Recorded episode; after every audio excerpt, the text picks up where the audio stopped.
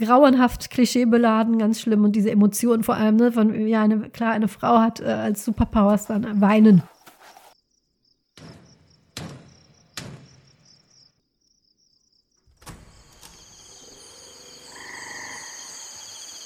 Willkommen im Tropenhaus.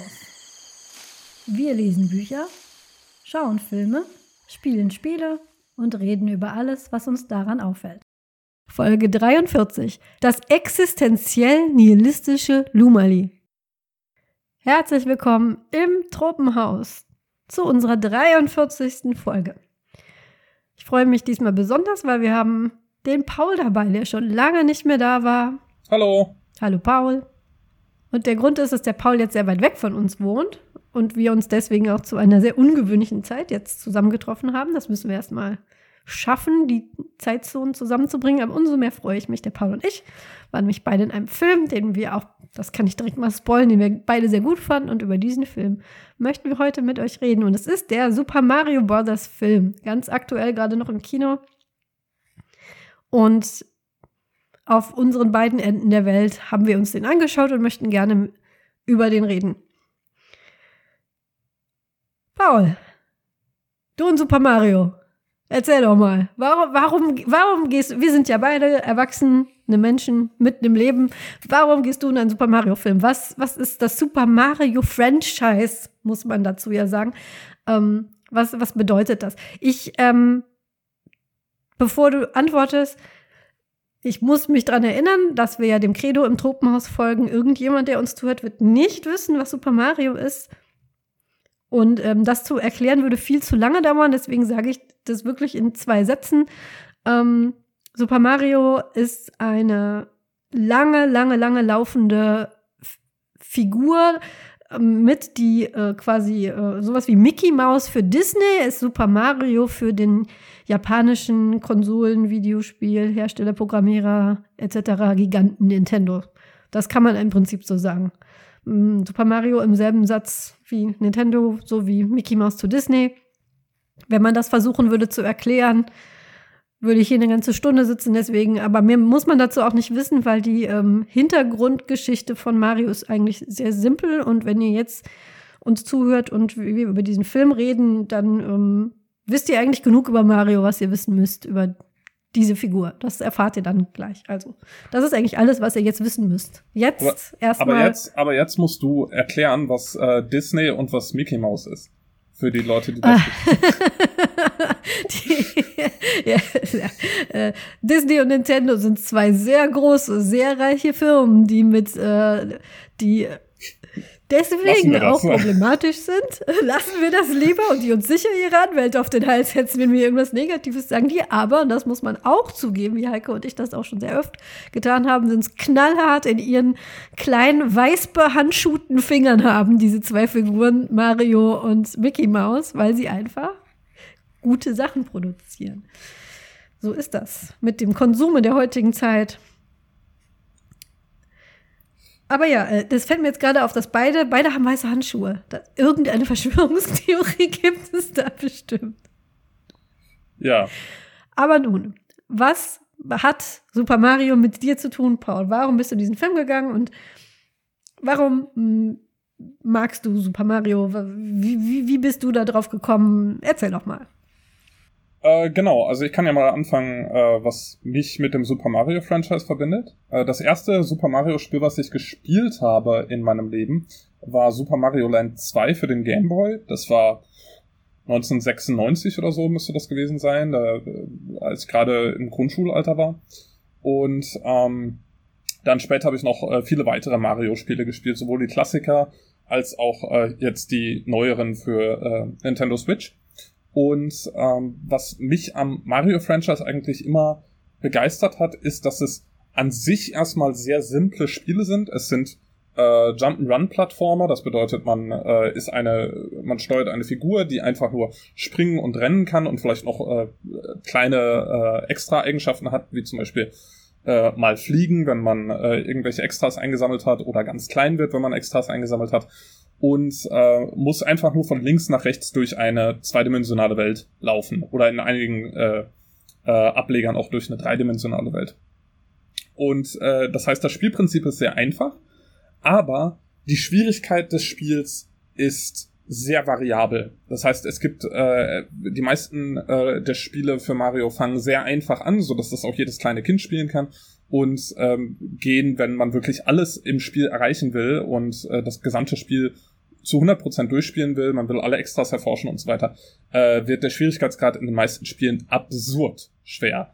Und äh, so dass es wirklich äh, nichts mehr für, für äh, ja, Normalos sozusagen ist oder Casual-Spieler.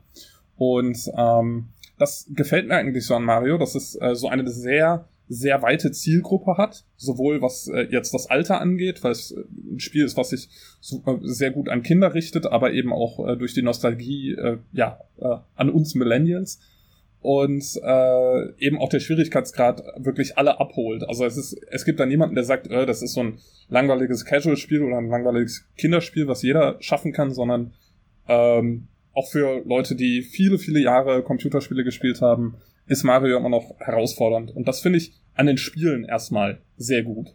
Und äh, wenn man mir jetzt zugehört hat, wird einem aufgefallen sein, ich habe kein einziges Wort über die Handlung des Spiels verloren. Äh, die Handlung des, der, der meisten Spiele ähm, äh, ist sehr ähnlich. Die Handlung der meisten Spiele ist, dass Mario eine Prinzessin, Prinzessin Peach, befreien will. In einigen Spielen ist es Prinzessin Daisy äh, aus den Fängen eine, äh, einer sehr, sehr bösen Figur. In den meisten Spielen ist das Bowser, in einigen ist es Wario und dann gibt es noch einige äh, andere Ableger, wo es dann vielleicht andere äh, Gegner gibt. Und ähm, ja, das ist im Grunde alles. Und Mario ist ein italienischer Klempner, der äh, in den Spielen durch, durch Röhren Italo-amerikanischer Klempner. Okay. Ja, genau. Also es äh, aus Brooklyn. Äh, und das Ganze spielt aber im Mushroom Kingdom in der Regel äh, also einem, einem Fantasiekönigreich, wo alles aus Pilzen und so weiter besteht. Es wirkt eigentlich alles wie so, ein so ein, weiß nicht, so ein LSD-Traum oder so, das, äh, die ganze Spielwelt. Also es ist alles äh, komplett der Realität entkoppelt. Es, äh, äh, die, die Bösewichte sind äh, Schildkröten oder Schildkröten-ähnliche Wesen namens äh, Koopa Troopas, Goombas. Und äh, alles sieht irgendwie nach Pilzen oder Wolken oder sonst irgendwas aus, aber es ist im Grunde eine fröhliche Fantasiewelt, in der das alles abläuft.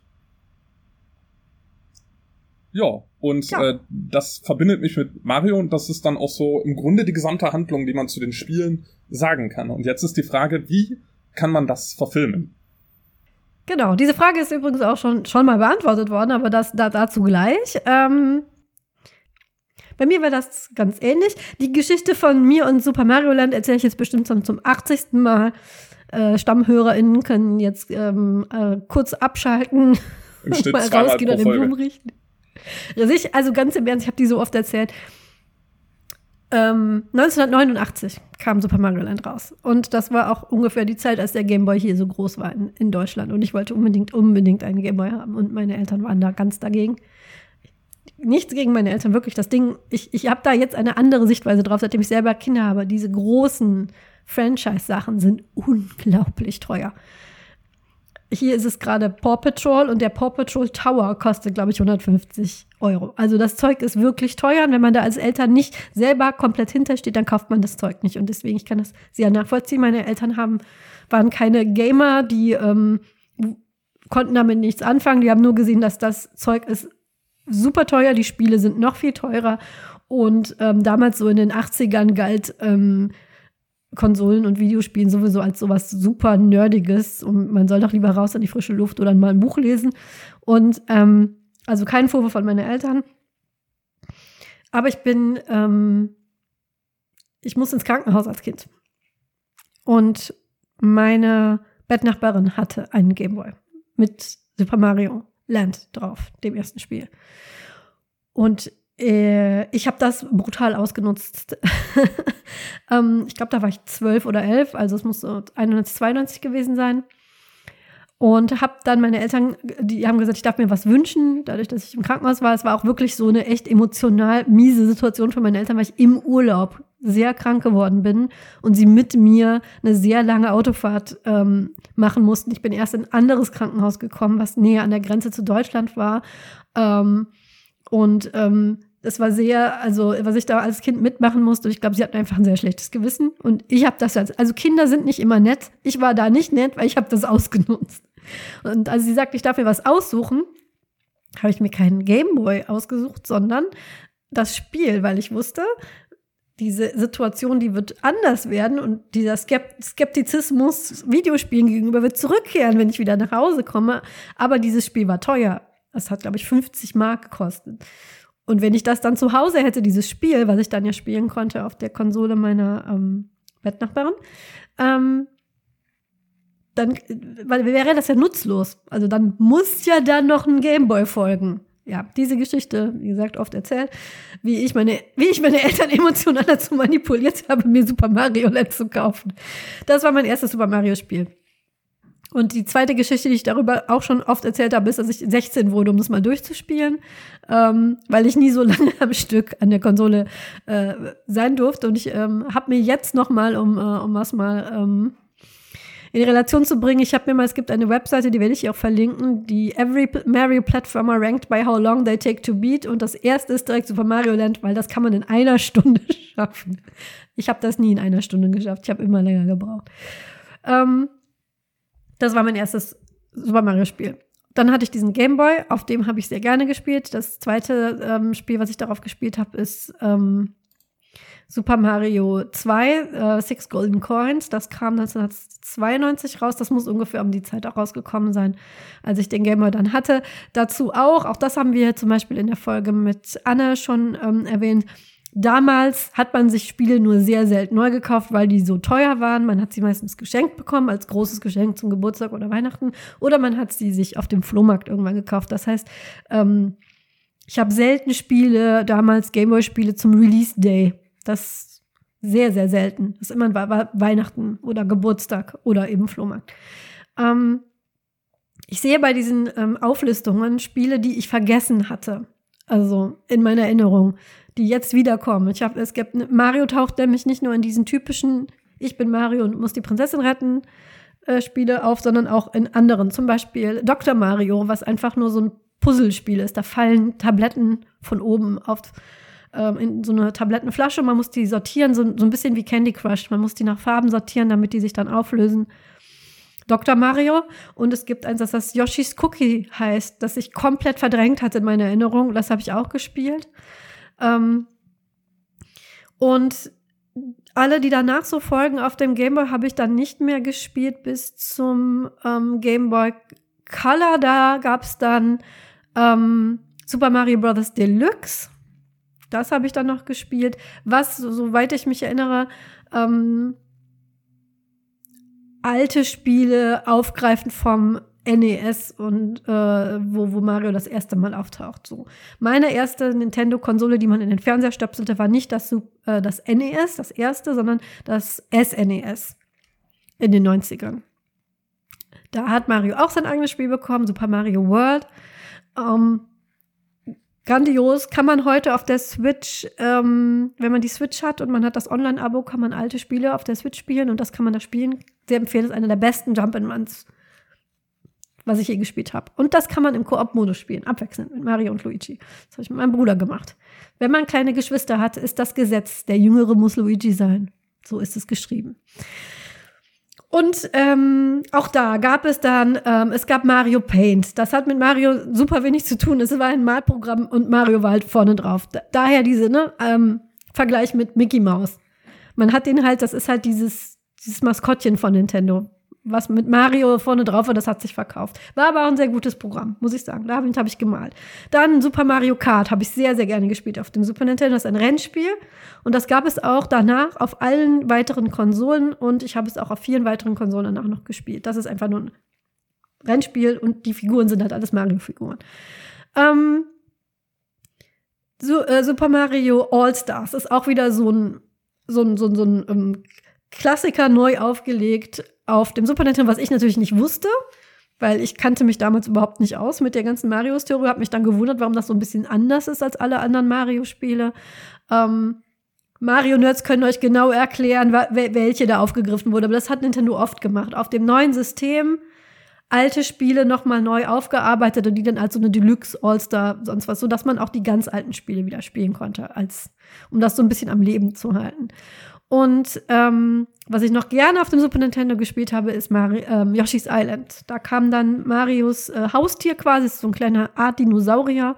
Der kam schon in Super Mario World, kam der das erste Mal vor, auf den kann man sich setzen und dann kann der für einen Sachen essen und der kann auch ähm, diese, diese Schildkröten, von denen Paul schon erzählt hat, die haben verschiedene Farben und wenn der Yoshi die verschiedenen Farben isst, dann kann der verschiedene Sachen damit machen, fliegen, Feuer spucken und so. So. Und der hat sein eigenes Spiel bekommen, Yoshi's Island, was ganz, ganz großartig ist. Ähm, und dann wurde ich langsam so ein bisschen älter und dann ging es in den Gamecube. Am, auf dem Gamecube habe ich ähm, Paper Mario gespielt, die Legende vom Aeon Tour, auch als der besten ähm, JRPGs, was ich jemals gespielt habe. Kriegt man heute nicht mehr, ist irgendwie verschollen, muss man sich auf Ebay für viele hundert Euro kaufen.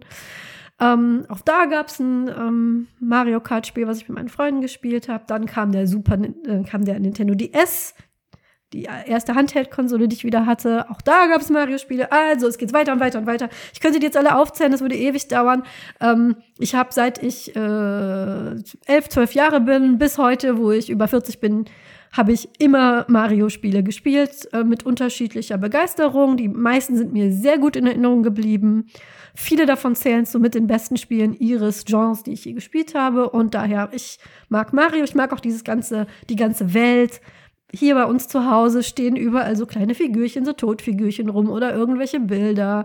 Äh, Mario taucht hier überall auf. Meine Kinder kennen Mario daher auch, weil der ist auf meinen T-Shirts. Prinz Princess Peach kennen sie auch, die steht hier irgendwo rum. Wir haben mit unseren Kindern die Mario-Spiele gespielt. Es gibt übrigens noch mehr Prinzessinnen, was ich daher weiß, da ich jetzt eine äh, Tochter habe, die sehr Prinzessin-affin ist. Und daher weiß ich, dass es inzwischen nicht nur Prinzessin Peach gibt, die Mario gerettet hat, und Prinzessin Daisy, sondern es gibt auch Prinzessin Rosalina, die hier sehr beliebt ist. Die ist aus äh, Mario Galaxy, meine ich, für die, äh, für die Wii. Da kam die, glaube ich, her. Und jetzt im Moment auf der Switch aktuell gibt es ein sehr gutes Mario Kart-Spiel, was wir sehr, sehr gerne spielen. Und das Super Mario Odyssey, auch ein Jump'n'Run für die Switch. Beides sehr empfehlenswert.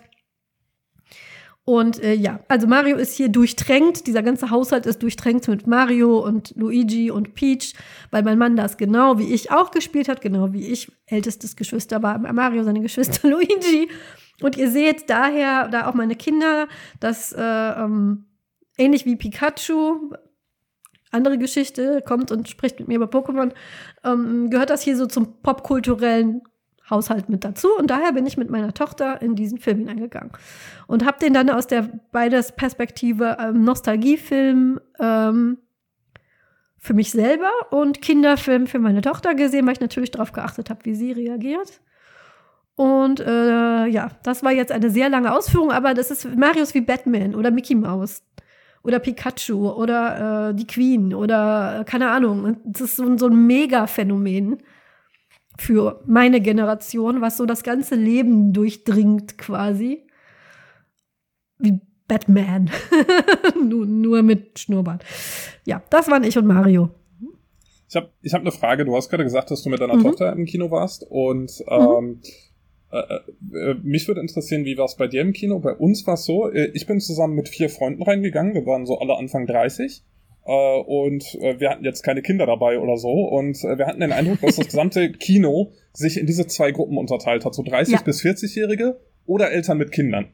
Und ja. Ähm, äh, ja, das, das war irgendwie eine interessante Erfahrung, weil man dann eben auch so gemerkt hat, äh, dass so die äh, die 30 bis 40-jährigen Mario-Nerds und Nostalgiker, dass die an komplett anderen Stellen gelacht äh, haben oder oder ausgerastet sind oder so als äh, die Kinder äh, die Kinder und ihre Eltern.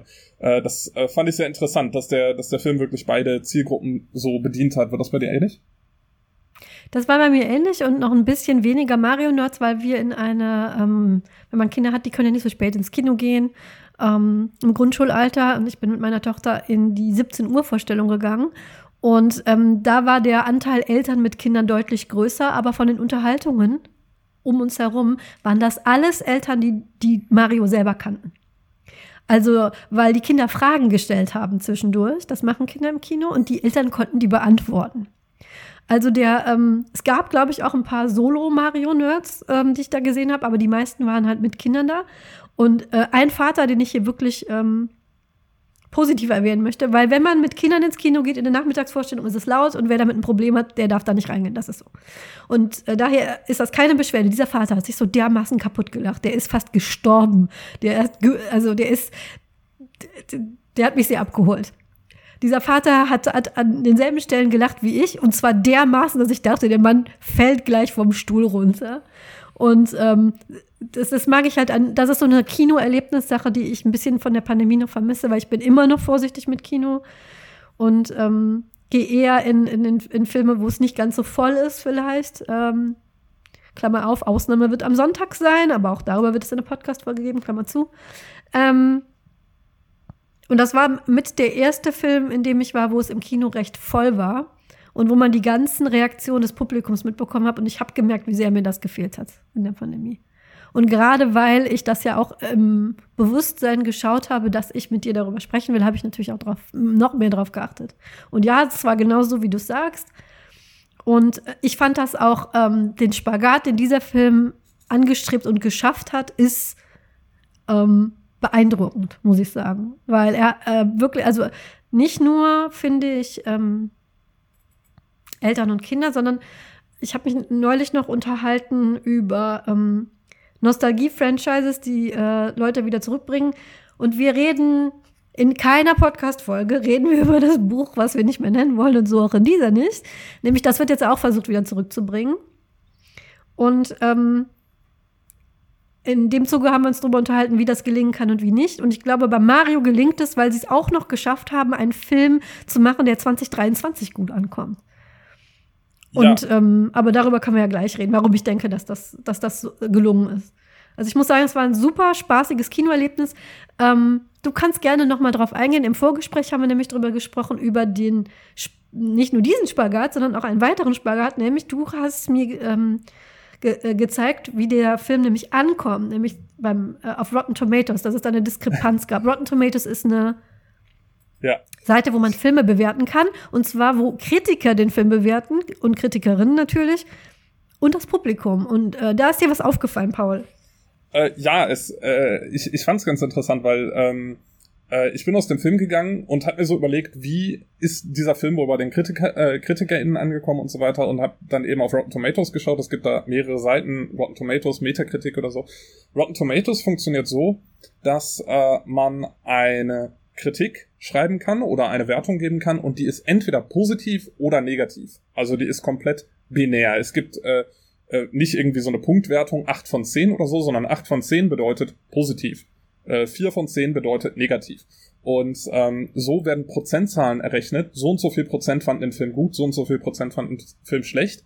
Und Mario hat genauso funktioniert, wie ich es erwartet habe, nämlich 56% der KritikerInnen haben den Film als gut bewertet, was nicht viel ist. Das äh, wird auf Rotten Tomatoes als rotten bezeichnet, also als, äh, äh, wie sagt man, rotten, verfault.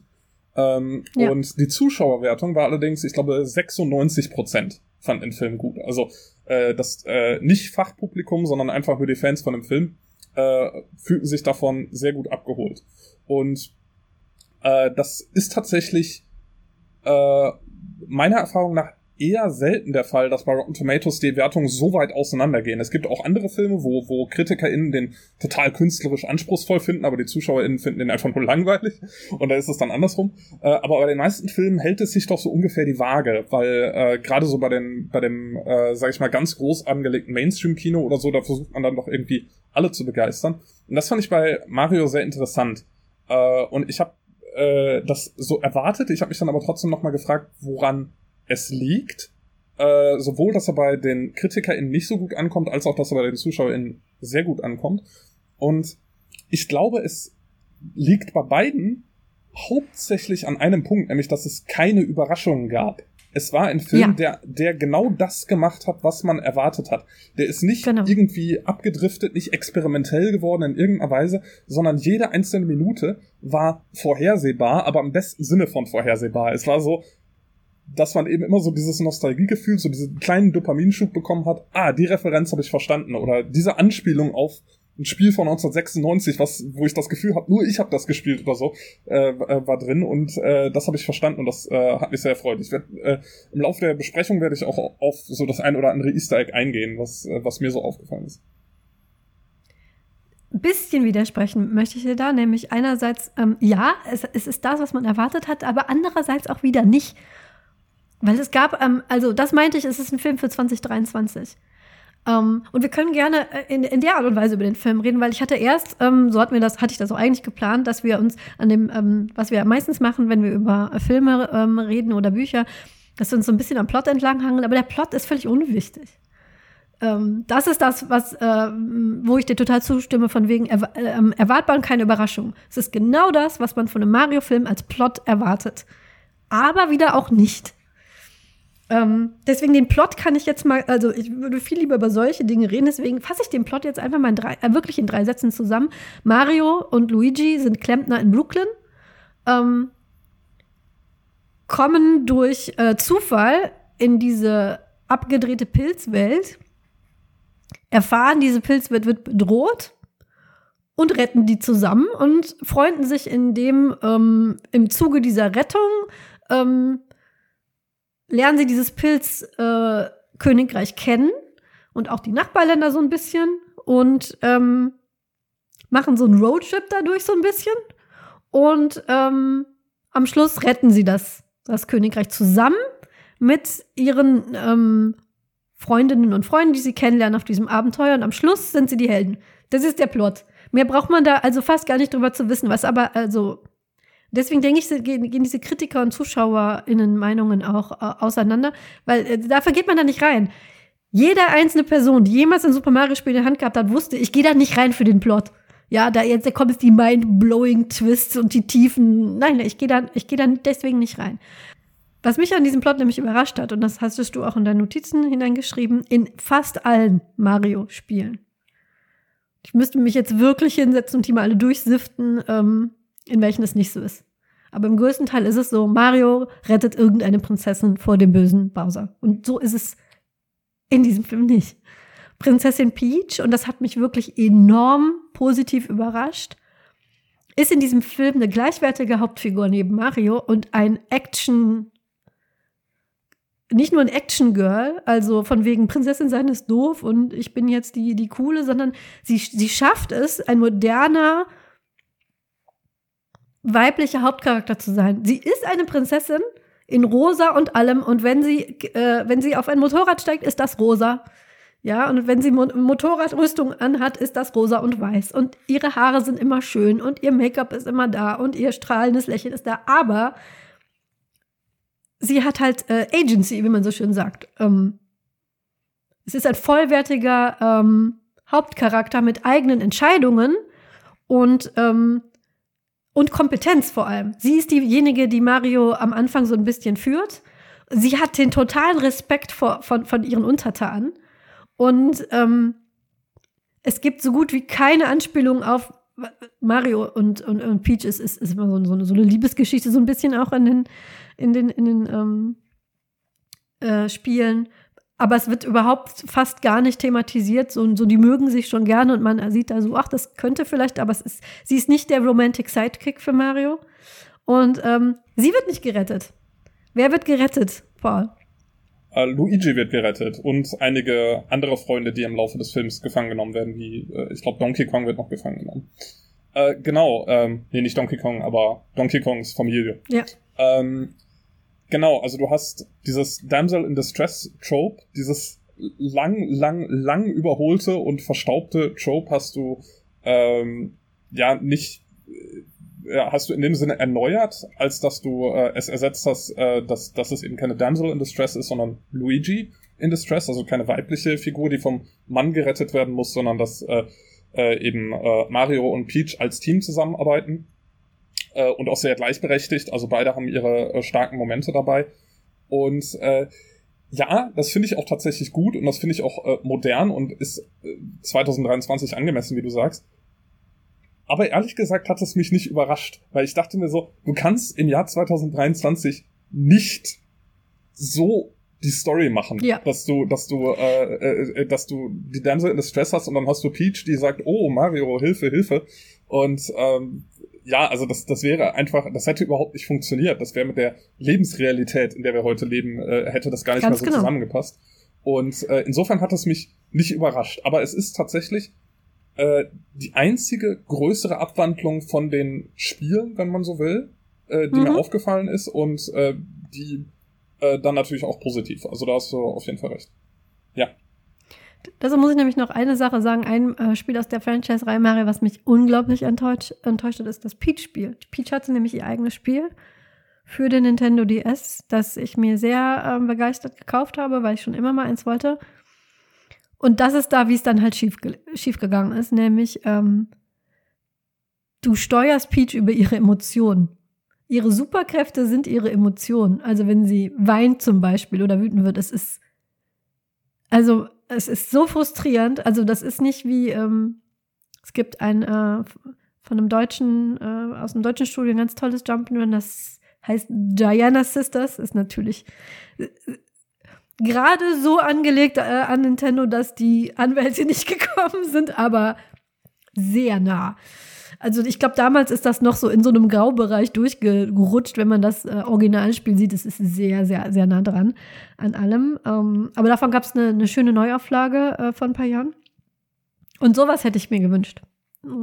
Peach als ähm, Jump'n'Run ähm, die da ihr eigenes Abenteuer, aber es ist grauenhaft, klischeebeladen, ganz schlimm und diese Emotionen vor allem, ne, von, ja, eine, klar, eine Frau hat äh, als Superpowers dann äh, weinen. Fantastisch. Das ist unsere Superpower. Ja, und das, ähm, ja, und daher ähm, überrascht es vielleicht das falsche Wort, aber so ein bisschen, ich bin halt so ein bisschen kulturpessimistisch inzwischen, weil ich halt auch sehr viel Serien für Kinder und sowas schaue und es ist keineswegs so, dass die sich alle denken, hui, aber 2023 kann man sowas aber nicht mehr erzählen. Oh nein, oh nein. Es gibt eher, würde ich sagen, ein bisschen die Tendenz, dass es ähm, rückwärts geht. Also in ganz vielen Kinderfranchises kommen auf einmal wieder diese ganz uralten Sachen zurück. Und daher sage ich mal, war ich nicht überrascht, aber ich hatte so ein bisschen Angst. So, oh Gott, was machen sie mit Peach? Komm, bitte, Nintendo, enttäuscht mich nicht. Und sie haben mich nicht enttäuscht. So. Sehr gut. Und ähm, noch ein, eine Sache wollte ich noch sagen. ja, Ich, ich, was ich mochte, ist, dass es ein bisschen ist wie Frozen. Nämlich, ähm, auch da verkennt man, glaube ich, Kinder so ein bisschen. Frozen ist ja auch schon sehr alt. 2013 kam der erste Film und alle, Elsa ist immer noch so beliebt, einfach weil Kinder Prinzessinnen gerne mögen. Und ich sage immer, "Hm, habt ihr den Film mal gesehen? Weil ich bin mir ziemlich sicher, Frozen ist auch unter anderem bei kleinen Mädchen so beliebt, weil die Hauptliebesgeschichte in Frozen ist nicht die zwischen einer Prinzessin und einem Prinzen, sondern zwischen zwei Schwestern. Und so war es im, ähm, im Mario-Film auch. Es gibt ganz tolle, regelrecht herzerwärmende Momente zwischen diesen zwei Brüdern, nämlich auch Konflikte und ähm, wie das eben so ist. Aber die Main Love Story ist für mich in diesem Film die von, zwischen Mario und Luigi, finde ich. okay. Ja, habe ich, äh, hab ich tatsächlich nicht so sehr äh, gesehen, ehrlich gesagt, weil äh, ich eigentlich immer das Gefühl hatte, dass von, von Anfang an sie als, als Team harmoniert haben. Ich hatte nie Mhm. das Gefühl, dass sie sich wirklich so zerstritten haben oder so, sondern sie wurden ja, sie wurden Nee, ja durch Zufall voneinander getrennt. Und deswegen äh, habe ich da jetzt nicht so die, die Love Story oder so die, die, die, äh, die, die, die Überwindung oder sowas äh, gesehen in dem Film. Nee, das was- nicht, aber ja. die sind das Power Couple. Ähm, ich Ja, habe so ein, okay. ein Zitat, ein Zitat, da musste ich so lachen. Ähm, Hm. ja, das sind jetzt leichte Spoiler, aber ganz im Ernst, Leute, da, da gibt's Ja. nicht viel zu spoilern. Ihr, der, der Plot ist wirklich Ja. sehr durchschaubar. Ähm, Luigi fällt irgendwann in die Hände von Bowser. Und Bowser, für Bowser ist ja in diesem Film Mario ein Neukommer in, in diesem Land. Er will halt die, also der Plot ist, er will die Prinzessin für sich gewinnen, ähm, stiehlt so ein das ist halt auch so typisch Mario-Game, er stiehlt so ein Artefakt und mit diesem Artefakt will er halt äh, die Prinzessin für sich gewinnen und dann kommt auf einmal dieser Klempner und mischt alles auf. Und dann wird Bowser eifersüchtig und beobachtet Mario halt nicht nur, also von wegen als Rivale, ähm, der da sein, ähm, der ihm seine Machtposition streitig machen will, sondern auch, oh, mag. Also es ist so auch sehr, sehr kindlich. Mag der die? so, ne? Ähm, und ähm, schon sehr, sehr, sehr schulhofmäßig. Und er fragt halt im Prinzip andauernd seine Leute, wie Mario jetzt Peach angeguckt hat oder so, ob das jetzt ein Konkurrent ist. Und als Luigi in seine Hände fällt, foltert er, in, in Anführungszeichen, Luigi, indem er ihm Haare aus dem Schnurrbart zieht, was, was glaube ich, sehr schmerzhaft ist. Ich habe kein Schnurrbart, da weiß ich es nicht. Und ähm, dann fragt er ihn die ihm drängendste Frage, nämlich, ähm, ist dein Bruder jemand, auf den Prinzessinnen fliegen? Oder ist dein Bruder jemand, äh, den Prinzessinnen toll finden? Und dieser Satz, den Luigi dann sagt, ich, ich bin fast gestorben, ist, unter Tränen, sagt er, wenn sie Geschmack haben schon. Und das fand ich einfach, das fand ich so süß, so. Also, das ist so, ähm, die, die also das meinte ich gar nicht, dass es da irgendeinen großen Konflikt gibt und sie müssen dann zusammenfinden, sondern die stehen einfach wirklich in jeder Minute stehen die füreinander, stehen die ein. Es gibt aber so diese, diese Geschwister-Squabbles gibt's zwischendurch halt auch. Aber das mag ich so an Mario und Luigi in diesem Film, das ist halt wirklich herzerwärmende Gesch Geschwisterliebe.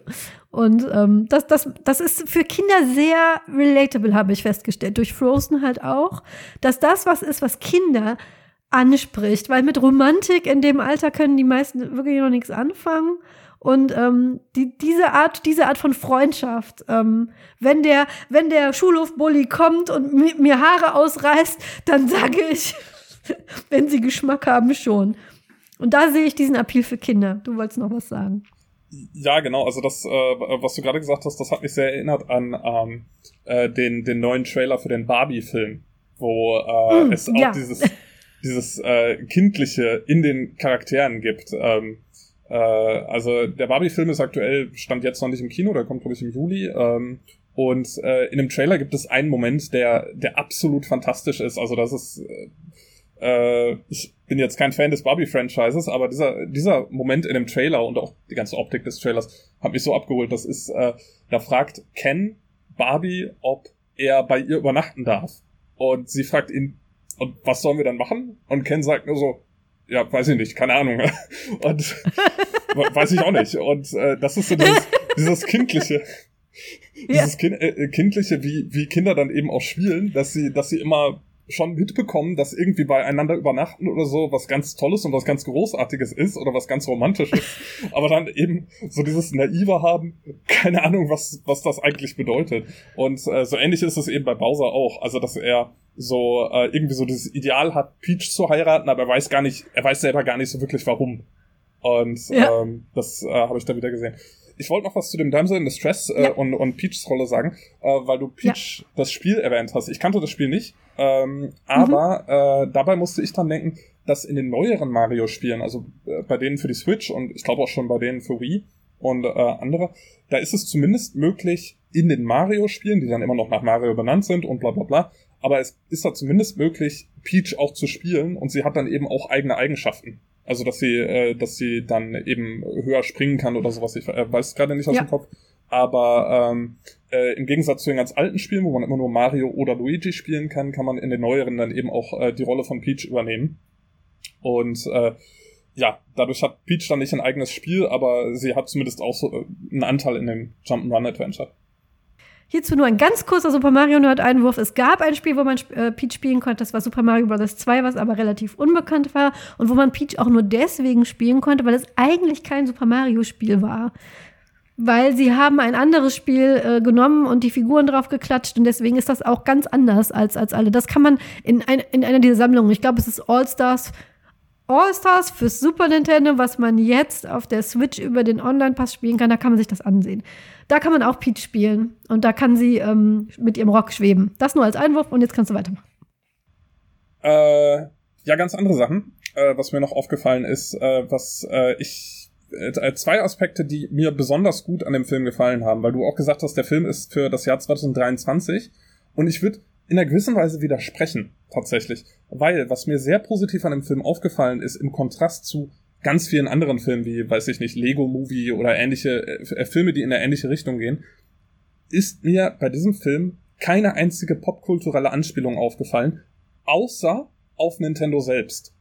Das heißt, äh, es wird nicht irgendwie, was weiß ich, irgendein äh, aktuell relevanter Promi erwähnt oder sonst irgendwas. Oder es kommen Figuren vor, die irgendwie wie Batman aussehen oder sonst irgendwas. Also mal ganz abgesehen davon, dass sie vermutlich nicht die Rechte hätten. Aber dieser Film ist zeitlos. Der funktioniert jetzt im Jahr 2023 genauso wie er im Jahr 2015 funktioniert hätte und der wird 2030 noch genauso funktionieren. Also du kannst dir dann immer noch anschauen. Ähm, das Einzige, was ihn irgendwie zeitlich verortet, wenn man denn so will, ist, äh, dass es sehr viel 80er Jahre Musik gibt. Aber gut, er ist nicht aus den 80ern, äh, sondern das ist dann vermutlich eher eine Anspielung darauf, dass die originalen Spiele alle aus den 80ern sind. Äh, und man das dann so ein bisschen dahin verortet hat.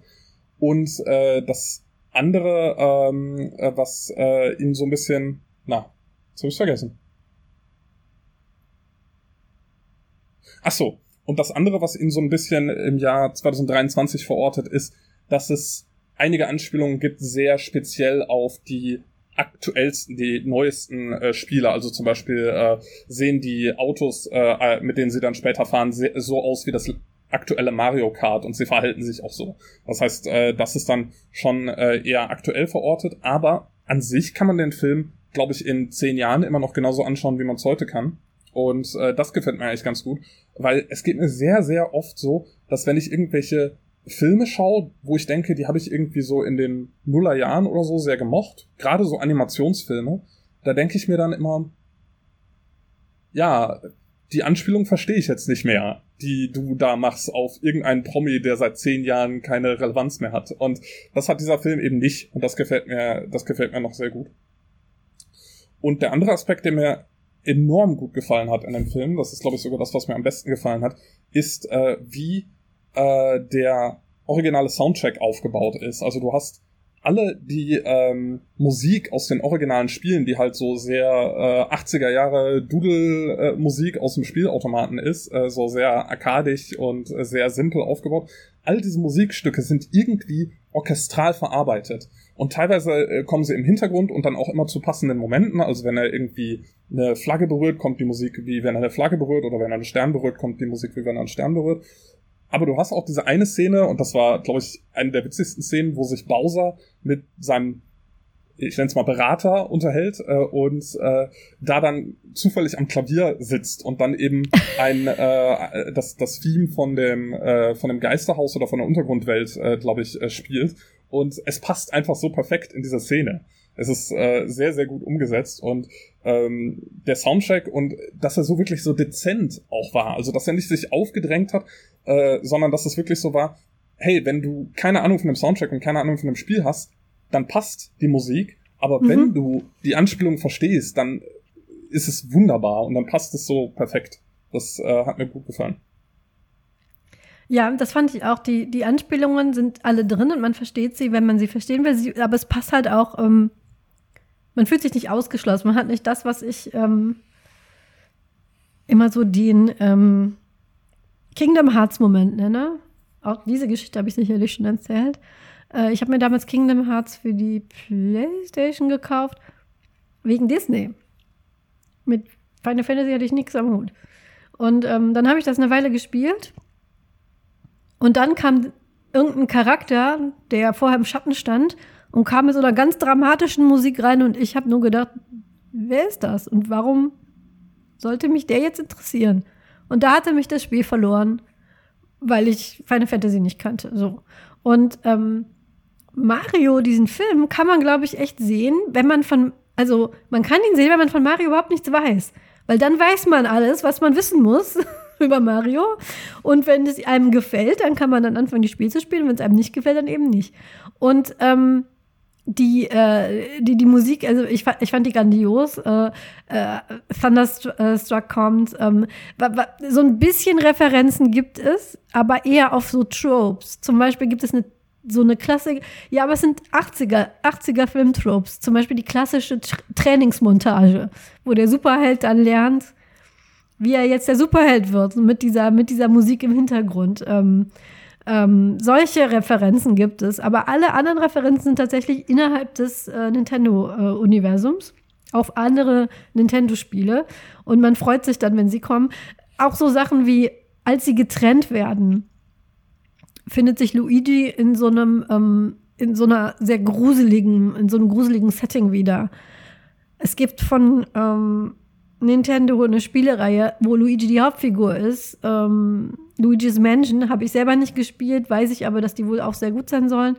Und da ist er in so einem Haunted House drin und muss dann Geister jagen mit so einer Art Staubsauger, glaube ich. So. Und das passt dann wieder.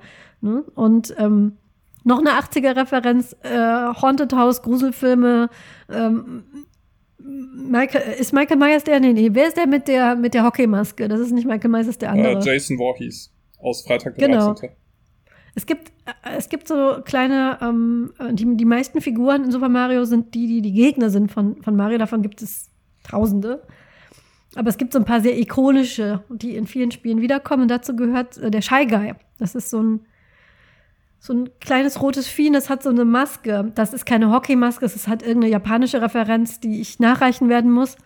Aber diese Masken sind halt weiß und haben so leere schwarze Augen. Und die werden so eingesetzt, wie diese Hockeymasken aus diesen Gruselfilmen.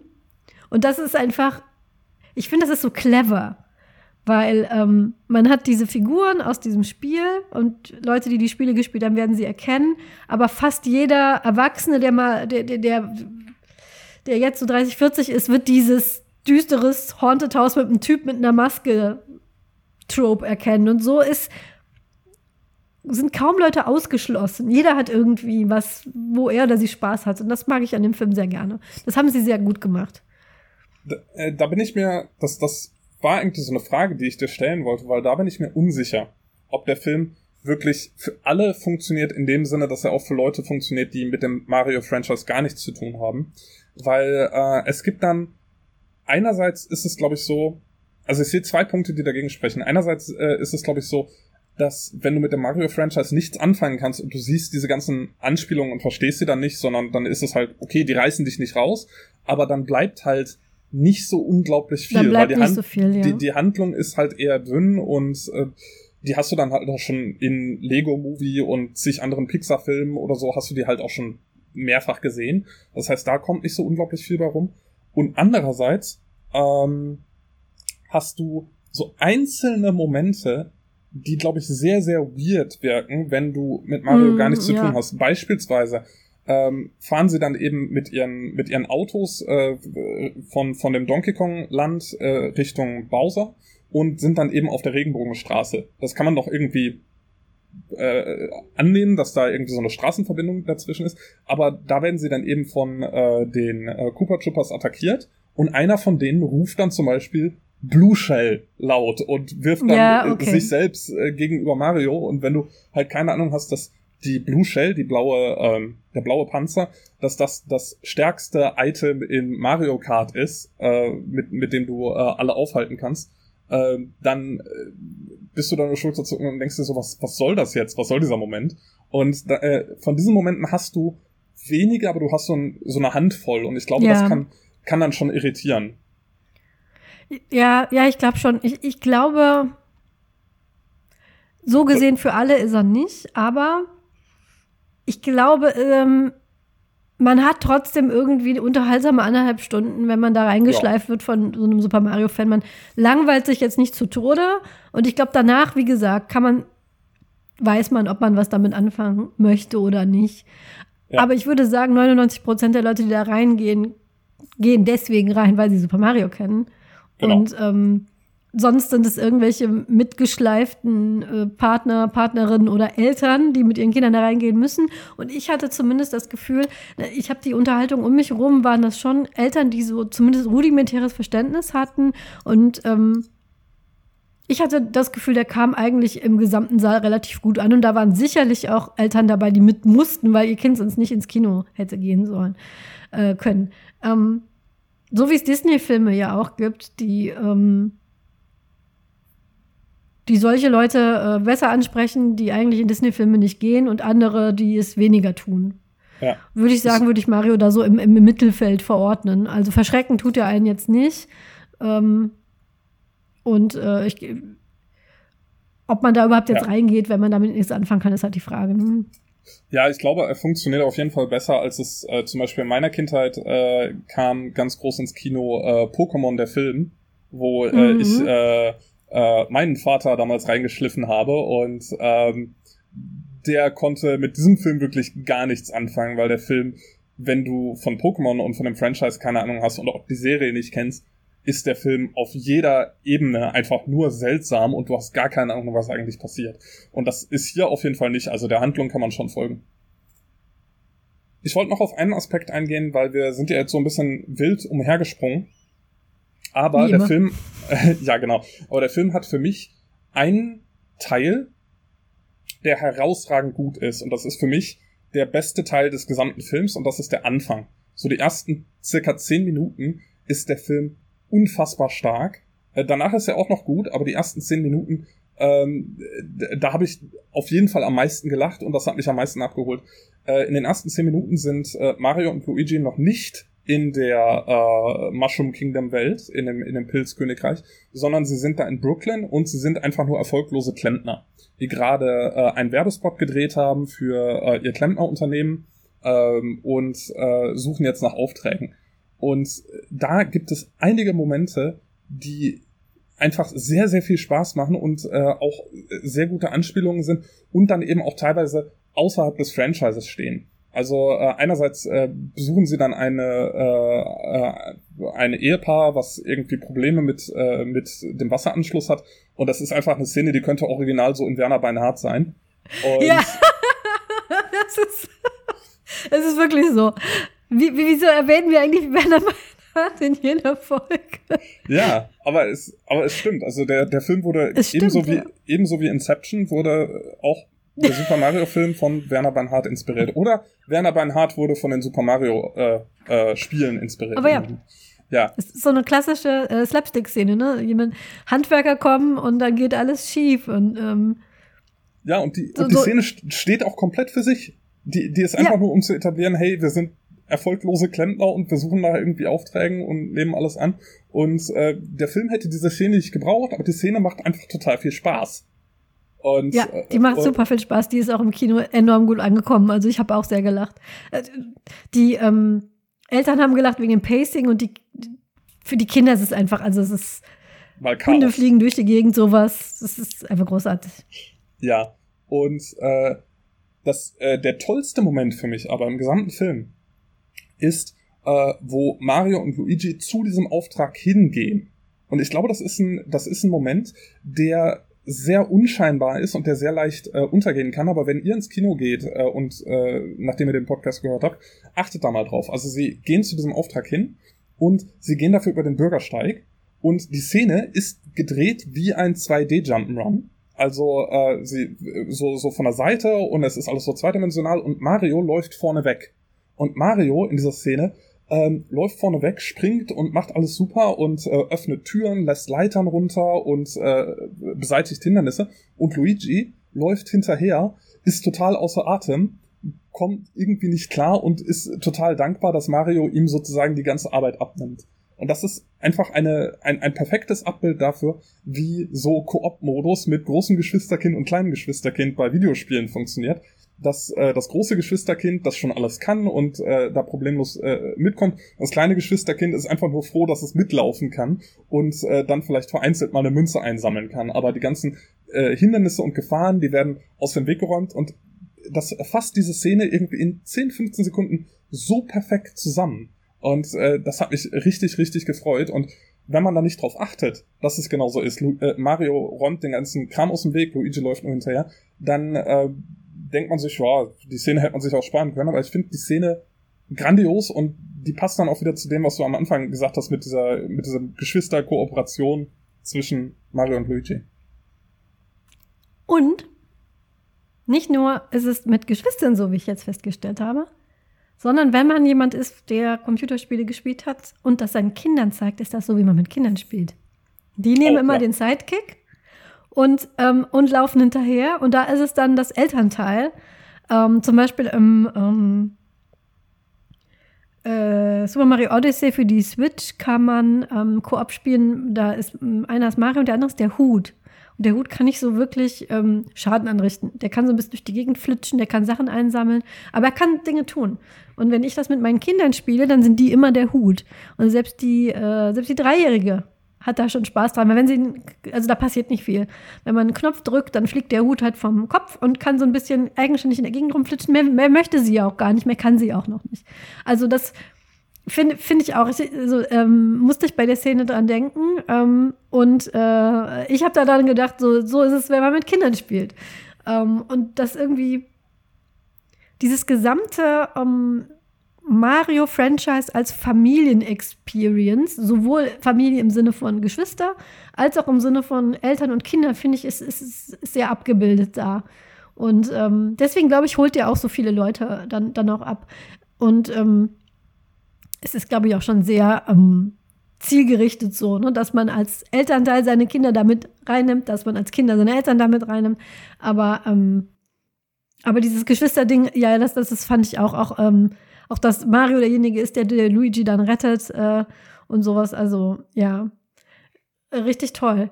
Ja, und das andere, was ich äh, noch erwähnen wollte, ich hatte ganz am Anfang gesagt, dass es sehr viele Easter Eggs gibt und mir sind so ein paar aufgefallen, die sind auch größtenteils am Anfang äh, des Films, äh, also die, die mir aufgefallen sind als besonders positiv oder als besonders versteckt vielleicht auch, also dass man sie nur wahrnimmt, wenn man äh, wirklich sich viel damit beschäftigt hat.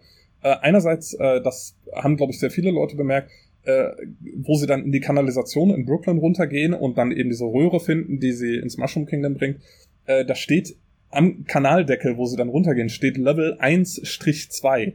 Und das ist äh, auch ganz großartig, weil die, die Level in Super Mario, vor allem im klassischen, haben eben genau diese Codierung. Die haben dann äh, äh Level 1-2 steht für das zweite Level in der ersten Welt und es passt auf mehreren Ebenen. In Level 1.1-2 äh, des originalen Marios äh, geht man das erste Mal in den Untergrund. Und das machen sie hier auch, dass sie das erste Mal in den Untergrund gehen. Ähm, außerdem ist es so vom, vom gesamten Film her, ist, passt es auch so ungefähr, dass es so der, der zweite Abschnitt äh, des, des Films oder so, das zweite Kapitel des Films äh, ist, wo sie dann darunter gehen. Nach so circa zehn Minuten. Ähm, und deswegen fand ich das auch eine sehr schöne kleine Anspielung. Und ansonsten meine äh, drei liebsten Easter Eggs, die ich so rausge äh, rausgeschrieben habe, ist, dass sie am Anfang in der Punch-Out Pizzeria sind und Punch-Out ist ein anderes bekanntes mhm. Nintendo-Spiel, ein anderes klassisches. In der Punch-Out Pizzeria äh, sind so Arcade-Automaten, wo man unter anderem Jumpman spielen kann und Jumpman ist das originale Mario-Spiel. Äh, das ist, da sind sie auch äh, so schön selbstreferenziell. Und Luigis Klingelton an seinem Handy ist äh, das GameCube-Jingle. Wo, äh, ja. Was man irgendwie nur so für eine halbe Sekunde oder so hört, aber äh, alle Leute, die den GameCube gespielt haben, hatten sofort wieder im Kopf. Und das hat mir dann, äh, das sind so diese, diese Momente, die mir da sehr viel Spaß bereitet haben. Und äh, Sollen wir ganz kurz Spoiler-Bereich machen, so für eine Minute äh, für die Post-Credit-Scene? Weil es gibt eine Szene, ja, die kommt nach den machen. Credits. Äh, wenn ja. ihr wenn ihr keine ungeduldigen Kinder dabei habt, dann lohnt es sich auf jeden Fall äh, bis ans Ende der Credits zu bleiben, weil da kommt noch eine ganz kurze Szene. Und äh, jetzt springt 30 Sekunden vor, wenn ihr nicht wissen wollt, was, was da drin ist. Äh, in der Szene sieht man in der Kanalisation ein Ei liegen, was so aussieht wie das Ei, aus dem Yoshi schlüpft. Und äh, da äh, sieht man dann, wie das äh, Ei sich aufbricht. Yoshi kam in dem äh, Film bis dahin nicht vor. Äh, auch Wario und Waluigi sind nicht vorgekommen und so hat man sich dann Raum für ein Sequel gelassen. Also es gibt noch sehr, sehr viele Anspielungen, die nicht gemacht wurden und sehr viele Elemente aus der Mario-Welt, die nicht äh, eingearbeitet wurden und äh, die ist dann äh, ja, vielleicht in einem zweiten Teil äh, können die dann aufgegriffen werden. Und das macht eben diese Post-Credit-Scene. Ähm, Yoshis gab es. Sie sind irgendwann mal, sie fahren über so einen Fluss und dann ist so eine Herde wilder Yoshis. Und ähm, da hat man das, das ähm, Yoshi ist halt auch so ein ähm, Publikumsfavorit. Fand ich sehr süß. Das ganze Kino, ah, oh, da ist ja Yoshi. Alle haben sich voll gefreut.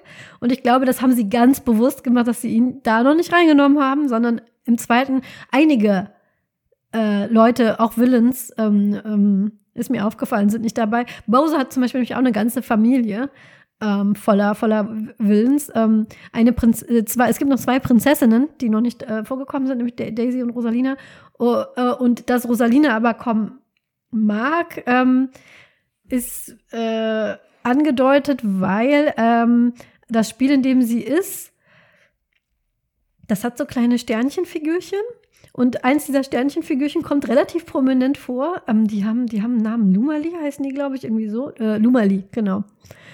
Einer meiner Lieblingsfiguren Ähm, es gibt so ein, ähm, irgendwann sind sie alle gefangen von und hängen so ganz typisch über in, in äh, Käfigen über Lava. Es gibt immer super viel wissenschaftlich absolut nicht korrektes Lava in Super Mario, weil wissenschaftlich korrekt ist, wenn du auch nur in der Nähe von Lava bist, ist das sehr heiß und da springt man halt über Lavaflüsse und es gibt immer ganz oft ein Lava-Level. Das ist genauso wie das Unterwasser-Level, ist das so total ikonisch.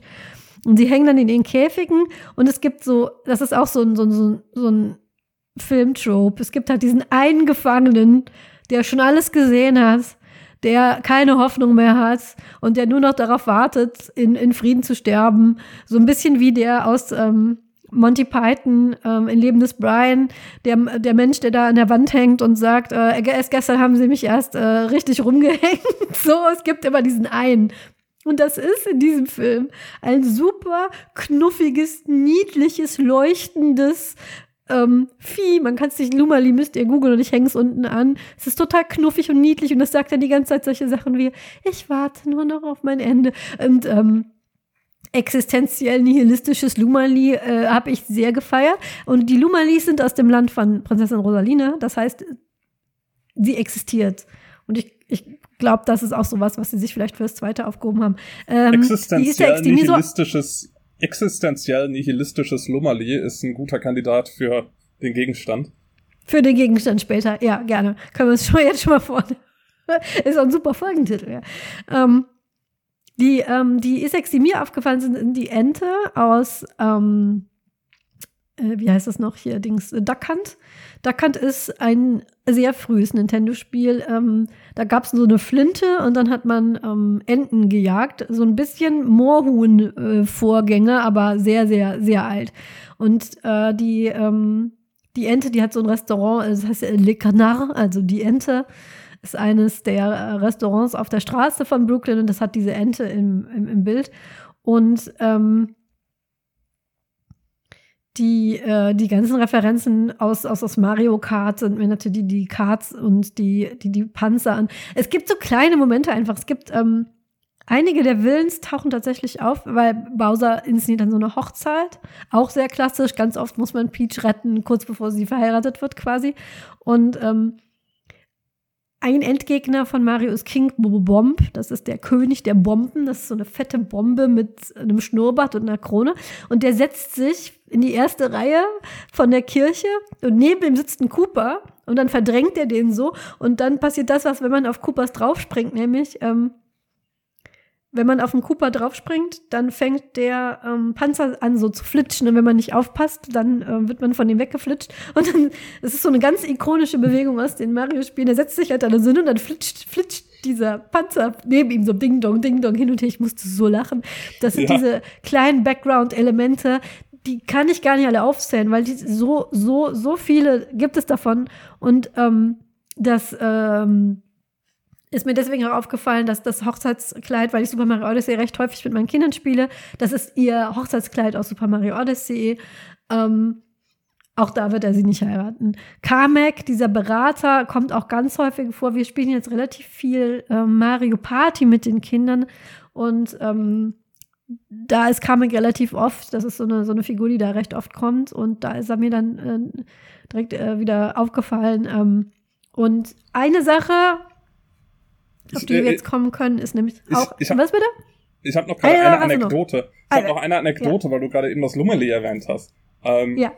Als wir aus dem Kino kamen, wie gesagt, wir waren zu fünf, haben wir uns so ein bisschen unterhalten über verschiedene Sachen, die uns aufgefallen sind. Und äh, das war tatsächlich was, was keiner von uns kannte. Äh, dieses, ah. äh, dieser Stern im Käfig. Das kannte keiner von uns, weil wir alle dieses eine Spiel nicht gespielt haben, wo es vorkam. Und äh, dann so äh, äh, haben wir uns halt so gefragt, what is that blue thing that we saw? Und äh, dann habe ich mein Handy aufgemacht, habe auf Google getippt, habe getippt, what is? Und der erste Vorschlag, den Google mir gegeben hat, ist, what is that blue thing in the Super Mario Movie? Hat dich das, dein Handy belauscht oder es wusste, dass du jetzt ins Kino gehst? Ja, es wusste natürlich, dass ich im Kino bin und es wusste natürlich auch, in welchem Saal ich bin. Also von daher, das war jetzt nicht so überraschend, aber es war mal wieder äh, ein, ein sehr witziger Moment. Äh, in dem Fall, dass es tatsächlich gerade anscheinend alle gegoogelt haben, die aus diesem Film rausgegangen sind. Was ist dieses Blauding? Es ist Anomaly aus dem Spiel Super Mario Galaxy von der Wii. Ein sehr, sehr, sehr schönes Spiel mit einer der schönsten ähm, Soundtracks, wie ich finde. Ähm, hätten wir einen Hochzeitswalzer gehabt, hätten wir den Walzer aus äh, Super Mario Galaxy genommen. Ein super, super schönes Spiel, sehr zu empfehlen, sehr ruhig. Und da ist, gibt es halt, halt Prinzessin Rosalina, die hier total in diesem Haushalt ist. Ähm, ich muss nämlich immer, wenn wir Mario Kart spielen, dann muss ich die große Prinzessin Rosalina nehmen, damit meine Tochter die Baby-Prinzessin Rosalina nehmen kann. Das ist, das ist hier Gesetz. Ähm, die Baby-Versionen kommen übrigens auch vor. Es gibt einige Spiele, wo Mario ein Baby ist. Das erste ist in Yoshi's Island. Da ist nämlich Yoshi der Protagonist und muss das Baby Mario ähm, retten. Und dann, weil das so beliebt war, gab es einige mehr Spiele, wo sie ähm, es gibt ein ganz tolles Rollenspiel, Action-Rollenspiel für den Super Nintendo, äh, nicht Super Nintendo, fürs für den Nintendo DS, da geht es um ähm, Mario und Luigi in zwei Zeitlinien. Da spielt man sie einmal als Erwachsene und dann als Babys. Und die haben dann verschiedene Fertigkeiten und irgendwann kann man dann so hin und her switchen und dann ähm, bestimmte Sachen machen mit, ähm, mit den Babys. Und es gibt ein Flashback in die Kindheit von Super Mario und da sieht man ihn dann genau wie als Baby, wie er in diesen Spielen aussieht als Baby. Noch eine Sache, die, glaube ich, Zuschauer eher nicht mitkriegen, die die Spiele nicht gespielt haben. Mario muss Donkey Kong bekämpfen, was natürlich eine riesen Referenz ist auf das allererste populäre Spiel, wo Mario vorkam mit Schnurrbart, nämlich das war ähm, Donkey Kong. Er musste, das ist ein Arcade-Spiel von, ähm, die Nintendo-Spiele haben angefangen als Arcade-Spiele. Und da musste man ähm, als, als Mario ähm, so, ähm, wie heißen diese Dinge, so Träger wie, wie eine, von einem Hochhaus ähm, hoch, so diese, diese, diese Metallträger hochklettern und oben saß ein dicker Affe, der eine Prinzessin hielt mit Anleihung an ähm, King Kong.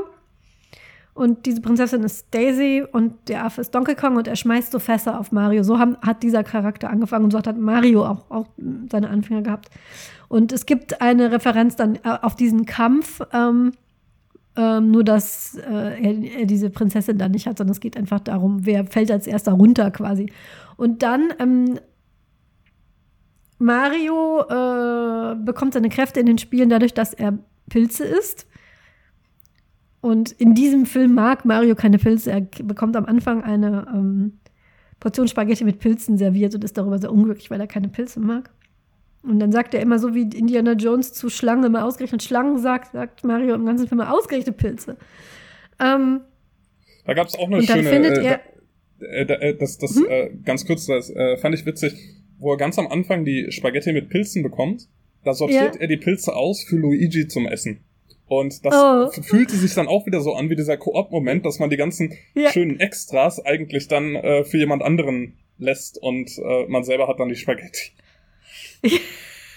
und ähm, also, die, oder man ähm, lässt, oder die, man lässt die nervigen Sachen für jemand anderen. Oder man lässt die nervigen von den Geschwistern essen. Ja. Das ist auf jeden Fall ein sehr, ein, ein sehr geschwistigerer Moment, den ich ja jetzt auch manchmal äh, mitbekomme durch, durch meine Kinder beim Essen. Ähm, willst du das? Ich esse das für dich. Aber diese äh, Pilze kommen aus diesen ähm, auch sehr ikonischen gelben Boxen und die sind dann verteilt in dieser Arena. Und dann, Mario kennt sich noch nicht so aus mit seinem eigenen Franchise zu dem Zeitpunkt. Und dann holt er einen Pilz und ist total stolz, dass er diesen Pilz hält. Und alle, die ein Mario-Spiel gespielt haben, denken so, oh, oh, was ist ein blauer Pilz? Weil die blauen Pilze machen einen als klein. Und das, das, da hat man so ein bisschen gemerkt im Kino, wer es kennt und wer nicht. Weil ähm, die, die Leute, die, die den blauen Pilz erkannt haben, haben, haben da gelacht und die Leute, die den nicht kannten, haben, als er sich in, in sich dann, ähm, ja, jetzt werde ich dich aber platt machen, stopft ihn sich rein, dann gibt es so einen Lichtblitz und dann steht er vor einem und ist super klein, hat auch diese Mickey-Maus-Stimme. Die Leute haben dann gelacht. Und das, äh, das, das fand ich noch, ähm, das fand ich noch witzig. Ähm, wenn du nichts mehr hast, würde ich jetzt auf eine Referenz, die uns dann auf äh, was anderes ja, bringt. Bitte, bitte. Nämlich? Nämlich eine Referenz ist der, äh, wo ich sehr das erste Mal so richtig laut losgelacht habe, ist der Video, äh, der der Werbeclip, den sie bringen. Der Werbeclip hat nämlich eine Hintergrundmusik. Und die Hintergrundmusik ist die Titelmelodie aus einer 80er Jahre Serie, die es gab, die ich auch sehr gerne geguckt habe. The Super Mario Bros. Super Show. Und das hat ein, ähm, das hat ein, ein Titellied und das haben sie auch, das, äh, sie haben das deutsche Titellied Wir sind die Mario-Brüder. Alles kennt man bekannt. Das gab damals, lief, glaube ich, auf RTL. Ich habe die Serie sehr gern geguckt. Die ist super. Heute, glaube ich, sehr trashig, wenn man die sich anguckt. Aber da musste ich sehr lachen, dass sie darauf Bezug nehmen. So, es gab schon mal eine Mario-Verfilmung. Worauf sie nicht Bezug genommen haben, ähm, es gab schon mal einen Mario-Film. Das wissen vielleicht nicht so viele. Der war auch nicht gut. Der, ja, äh, den haben wir zusammen geguckt, äh, weil wir wussten, er ist nicht gut, ne? Nicht gut ist relativ, ne? Ähm, also äh, der, der Film äh, ist deshalb, glaube ich, interessant, weil es meines Wissens zumindest der allererste Kinofilm war, der eine Videospielverfilmung war. Also da, äh, das war dann sozusagen da, wo so die, die Intermedialität zwischen Videospielen und, und Film dann äh, begonnen hat, in diese Richtung. Also es gab natürlich viele Videospiele, die auf Filmen basierten, aber Filme auf Videospielen basiert gab es äh, zu der Zeit noch gar nicht. Gibt's ja heute immer mehr. Und äh, ja, der Film war, ich würde, ich würde nicht sagen nicht gut, sondern ich würde sagen, der Film war sehr experimentell. Äh, hat sich sehr viele Freiheiten genommen und ich bin mir nicht so ganz sicher, weil sie haben, äh, sie haben versucht, viele Elemente aus den Spielen irgendwie unterzubringen, haben dann aber auch sehr viele eigene Ideen gehabt und das, das Ganze war auch äh, eine, ein Spielfilm, also mit echten Schauspielern und so weiter. Und ähm, ich glaube, das Mario-Franchise ist nicht dafür gemacht, dass echte Schauspieler das nachspielen, weil dafür ist es halt zu schnell äh, und äh, zu verrückt äh, und ja, das hat dann irgendwie nicht so nicht so ganz funktioniert in dem Film. Der Aber, war sehr dunkel. Ja, der war sehr dunkel. Der war ziemlich deprimierend auch. Also, der ist von 93 übrigens. Ähm, und äh, Bob Hoskins hat Mario gespielt. Und Dennis Hopper König Cooper in so einer sehr wilden Echsen-Mensch-Hybrid-Geschichte. Und das ist, hat so ein bisschen lustigerweise so ein Cyber- Punk-Dystopie-Touch der Film, was zu Mario nun mal gar nicht passt. Und direkt ja. in, in, den ersten fünf Minuten stirbt jemand. Also es ist. Ähm ja, und da in den 90ern, da gab es dann eine, eine Reihe, ein, äh, ein paar, nicht, nicht sehr viele, aber es gab ein paar Videospielverfilmungen, die dann darauf folgten. Äh, unter anderem Street Fighter oder Mortal Kombat und dann eben auch Pokémon der Film. Und da ist dann den Leuten aufgefallen, dass man, selbst wenn die Filme nicht gut sind, sehr viel Geld machen kann, wenn man einfach nur den Titel eines Videospiels drauf pappt.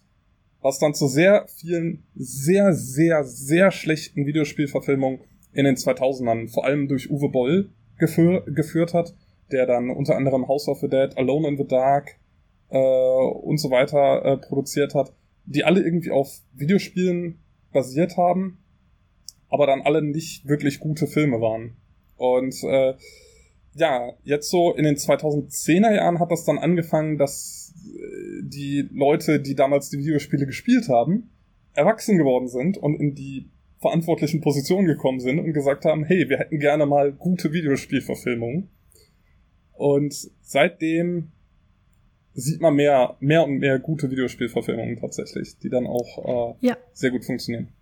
Äh, ich habe jetzt gerade in der Reihe, äh, äh, ganz kurz, ich muss mich gerade korrigieren, ich habe gerade in der Reihe Pokémon der Film äh, auch genannt, äh, von der 90er Jahre Verfilmung.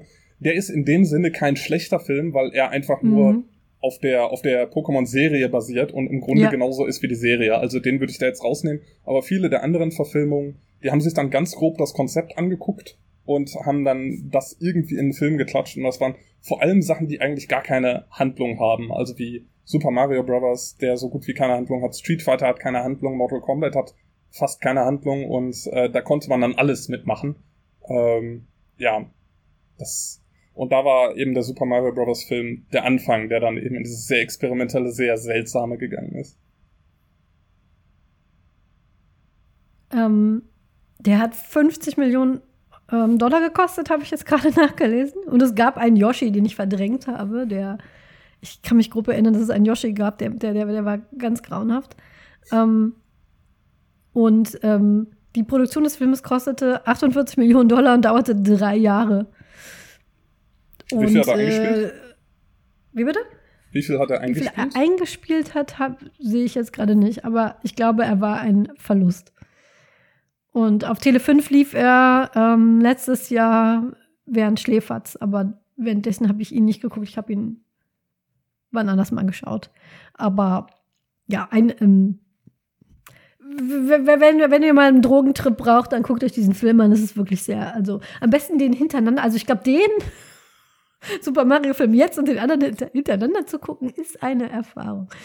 Ähm, zu den Videospielverfilmungen, die gut funktionieren, möchte ich hier den oft ähm, übersehenen Ace Attorney-Film noch äh, zitieren. Das ist nämlich ein Film, der, ähm, der das richtig gut macht, der nämlich diese ganze Absurdität seines Franchises nimmt und einfach damit läuft.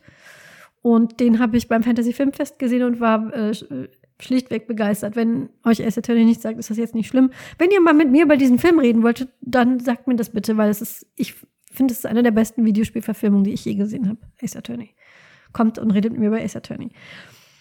Äh, ich habe gerade noch mal nachgeschaut und der Mario Brothers Film aus von 1993 hat 21 Millionen eingespielt, also so grob die Hälfte von dem, was er gekostet hat. Und spätere Videospielverfilmungen waren dann dementsprechend billiger, haben aber dann ihre Produktionskosten reingeholt, größtenteils.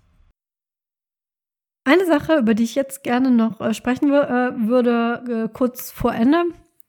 Anscheinend haben wir hier äh, bei Filmen im Moment die Tendenz, die Folge so lange wie der Film zu machen. ähm, was diesen Film auch trägt, sind die, äh, sind die Synchronstimmen. Und zwar, ich will, also vor allem natürlich im Original. Ich habe ihn nicht im Original gesehen, noch nicht, aber ich will ihn unbedingt sehen, weil ich mit meiner Tochter drin war, die ähm, kein Englisch versteht oder nicht so gut. Und das kannst du mir vielleicht beantworten.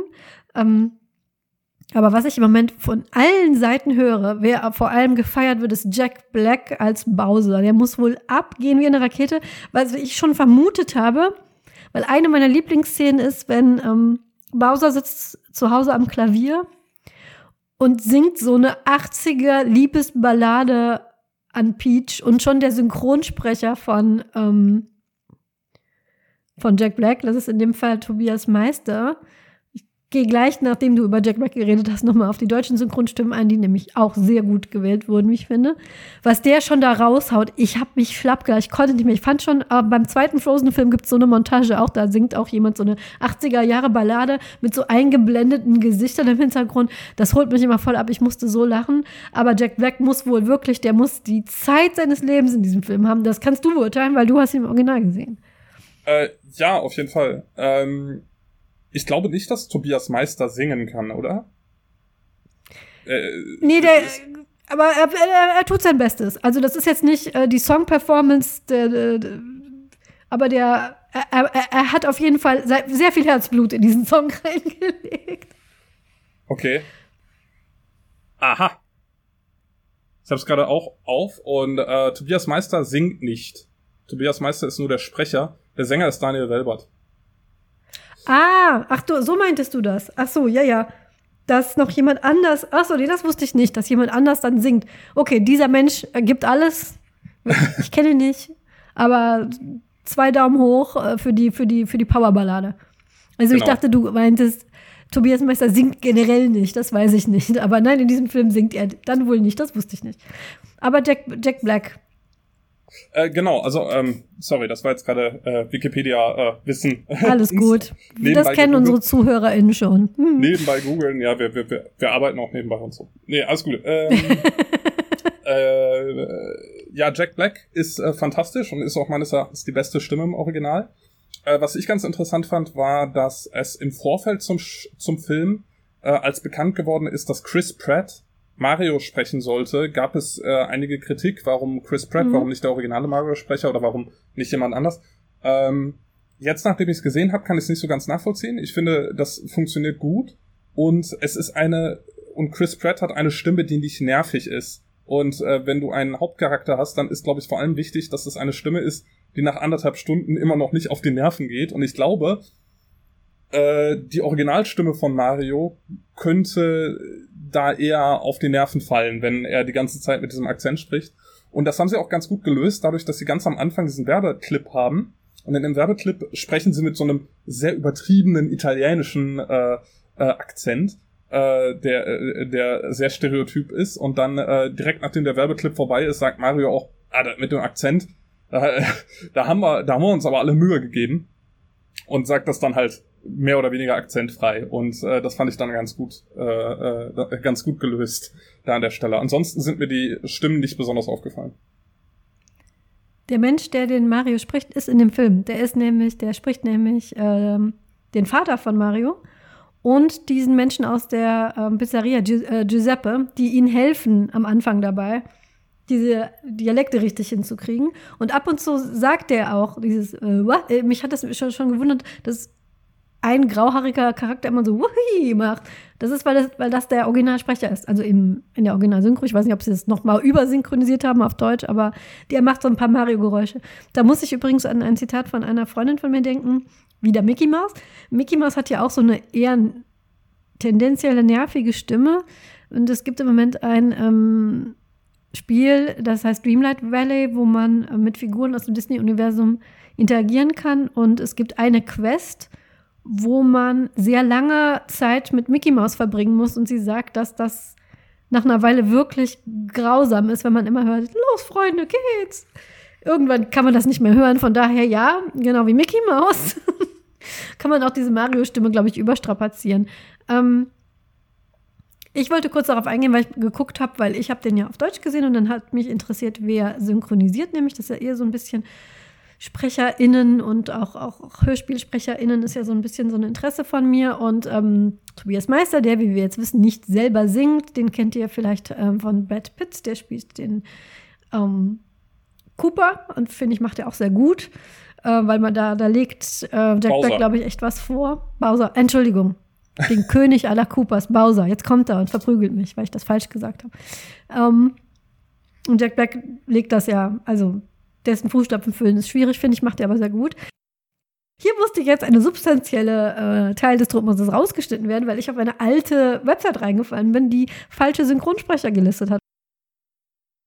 Wir mussten jetzt einen sehr substanziellen Teil unserer Aufnahme ausschneiden, weil Vielleicht wir uns verzettelt haben. Vielleicht genau, kommt das kommt ins Weihnachtsspecial in, in den Cutout, weil wir uns total verzettelt haben im Gespräch über die Synchronsprecher. Ich will hier nur noch kurz anmerken, dass ich sehr enttäuscht bin, dass der originale Plan, Sascha Rotermund als Tod zu besetzen, nicht durchgezogen wurde. Ich mag Sascha Rotermund sehr gerne, so als Psychothriller-Vorleser, und der sollte Tod sprechen, hat er aber nicht gemacht. Der, der den Tod gesprochen hat, hat das aber sehr gut gemacht. Alle deutschen SynchronsprecherInnen in diesem Film haben einen sehr guten Job gemacht. Und wir haben gerade herausgefunden, dass da Verwandtschaftsverhältnisse ähm, bestehen, nämlich äh, Dalia Mia Schmidt-Voss spricht auf. Peach. Doch, ich mach das jetzt nochmal. Und sie ist die Tochter von Dennis Schmidt-Voss. Und Dennis Schmidt-Voss äh, spricht Luigi. Und die Enkelin Nein, von Manfred Lehmann. Genau, die Enkelin von Manfred, er spricht nicht Luigi, er spricht, ähm, Dennis Schmidt-Voss spricht niemanden. Gerrit Schmidt-Voss. Der spricht, spricht niemanden. Okay, aber Dennis, Dennis Schmidt-Voss. Meine Güte. Wir ziehen das jetzt durch. Wir ziehen das jetzt, wir ziehen das jetzt einfach durch. Ihr müsst da jetzt mit uns durch. Ich habe so viele Wikipedia-Sachen über irgendwelche Synchronsprecher auf, es ist nicht mehr lustig. Die Synchronpartei, ähm, die Verrückte macht. Genau. Aber ich möchte, äh, nein, Gerrit Schmidt-Voss möchte ich, nicht, nicht, äh, nicht den anderen Schmidt-Voss. Der spricht Luigi. So. Und der ist äh, relativ bekannt, der spricht nämlich auch zum Beispiel Leonardo DiCaprio. PS hört unsere Titanic-Folge. Also, Gerrit Schmidt-Voss spricht Luigi. Dennis Schmidt-Voss spricht in diesem Film nichts, aber seine Tochter ähm, spricht die Peach. So, und damit haben wir das jetzt zusammengefasst. Die machen alle einen sehr guten Job, insbesondere der Mensch, der ähm, den Bowser singt, möchte ich hier nochmal. Daniel Welbert Val Bad ist ein Pseudonym, ein Bluesrock-Musiker, der mir nicht bekannt war. Der gibt sein Alles bei der Ballade von Bowser. So, damit haben wir das ja, jetzt auch geklärt. Und, und, Max hat jetzt hier nebenbei so, so einen Stammbaum offen und ja, äh, verifiziert, genau, dass wir hier keinen kein Unsinn reden. Genau, von den Schmidt-Fosses, äh, die als äh, Familienprojekte eine sehr gute Sache draus machen. Ähm, ja, das war der Mario-Film. Also. Sollen wir als, als Gegenstand den, den Stammbaum von Dennis Schmidt-Voss? Nein. Wir nehmen nicht den Stammbaum der, der Schmidt-Voss-Synchronsprecherfamilie. Äh, den nehmen wir nicht als Gegenstand. Ich fand das Nummerli eigentlich nett. Das, was war das? Das, das nihilistische äh, existenzie existenziell nihilistische Lummerli. Das können wir nehmen. Ähm, ursprünglich, äh, vor der Aufnahme hatte ich gedacht, man könnte so einen Arcade-Automaten nehmen, weil das mhm. äh, gut Oder zum so eine- Franchise so und eine zum Box. Film passt. Aber äh, ich glaube, der Folgentitel ist schöner mit dem äh, das existenziell nihilistische Lummerli. Dummerli und vor allem, also ich hatte erst gedacht, so eine schöne gelbe Box, aus der wir dann Pilze rausholen können. Aber ähm, wir haben ja auch schon einen Käfig. Da ist ja der flexende Vogel drin. Und da kann man das Lummerli dann da mit reintun. Das könnte auch jederzeit raus übrigens, weil der, das fand ich an dem existenziell nihilistischen Lummerli auch so lustig, weil man hat gesehen, es kann nicht nur raus, es geht auch raus. Es kann ja auch fliegen. Und es fliegt ab und zu so halb aus diesem Käfig. Es hätte längst abhauen können. Es will es aber gar nicht. Also das ist freiwillig eingesperrt. Ja. Ja, natürlich kann das jederzeit raus. Der Vogel hat ja auch eine Flex. Der kann ja auch raus. Der kann ja auch raus und will nicht, seht ihr mal. Also tun wir das da oben hin, das spendet uns jetzt schönes Licht und ja, äh, weil es ja so schön existenzielle. ist. genau, weil es hier so schön ist und äh, dann können wir mit ihm lange philosophische Diskussionen über eingesperrt sein und den Sinn des Lebens führen. Und, Und äh, Licht zum Lesen haben wir dann. Genau, wie bei Werner Beinhardt. Und Licht zum Lesen haben wir auch noch. Also alles gut. Danke, dass du hier warst und mit mir über den Film geredet hast, trotz Zeitzonen-Troubles. Und äh, den nächsten Film, den ich sehen werde, ist übrigens der Dungeons and Dragons Film, auch eine Verfilmung eines Franchises, auf den ich sehr gespannt bin. Auch da gab es einen, sagen wir mal, nicht ganz so guten älteren Film. Ich hoffe, dass der Effekt ähnlich wie bei Mario sein wird, dass es, äh, dass es besser wird. Ähm, was hast du schon was geplant? Der nächste Film ist dann ist der Barbie-Film oder kommt davor noch was? Äh, mal schauen, mal schauen. Also äh, wenn es sich ergibt, dann äh, kann ich mir den Barbie-Film sehr gut vorstellen. Ansonsten, äh, ja, mal sehen, äh, äh, was der nächste Kinofilm ist. Aber jetzt Super Mario war auf jeden Fall schön. Und ich war jetzt durch Pandemie und so, war ich sehr lange nicht im Kino. Da war das ein schönes Comeback. Ja, das auf jeden Fall. Dann vielen Dank fürs Zuhören, dass ihr uns so lange treu geblieben seid und es hoffentlich auch noch weiter sein werdet. Lest was Schönes, hört was Schönes, geht ins Kino oder nicht zu Hause. Setzt euch nach draußen, es ist Frühling mit einem Buch unter einem blühenden Baum und sagt uns, was ihr gerne hier im Podcast hören wollt. Wir haben schon einen Vorschlag bekommen, den wir uns auch gerne schon angeschaut haben. Um, ihr könnt auch selber herkommen und mit uns über etwas reden. Wir sind erreichbar über noch über Twitter, bis Elon Musk hier endgültig äh, alles kaputt macht. Also einen sehr guten Weg dahin, wie ich finde. Äh, und auf Mastodon gibt es uns auch unter Podcast Social. Und wir freuen uns immer über euer Feedback, weil ohne euch gäbe es uns nicht. Mit und bis dahin, mit diesem nihilistischen Ausblick, äh, ähm, verabschiede ich mich bis zur nächsten Folge. Tschüss und ähm, was ist die, was ist die, äh, wenn man, ähm, diese, diese, jetzt muss Max dieses Geräusch einspielen, wenn Mario an die Fahne springt. Wenn er das findet, ohne dass Nintendo uns verklagt. Max, du schaffst das. Tschüss. Tschüss.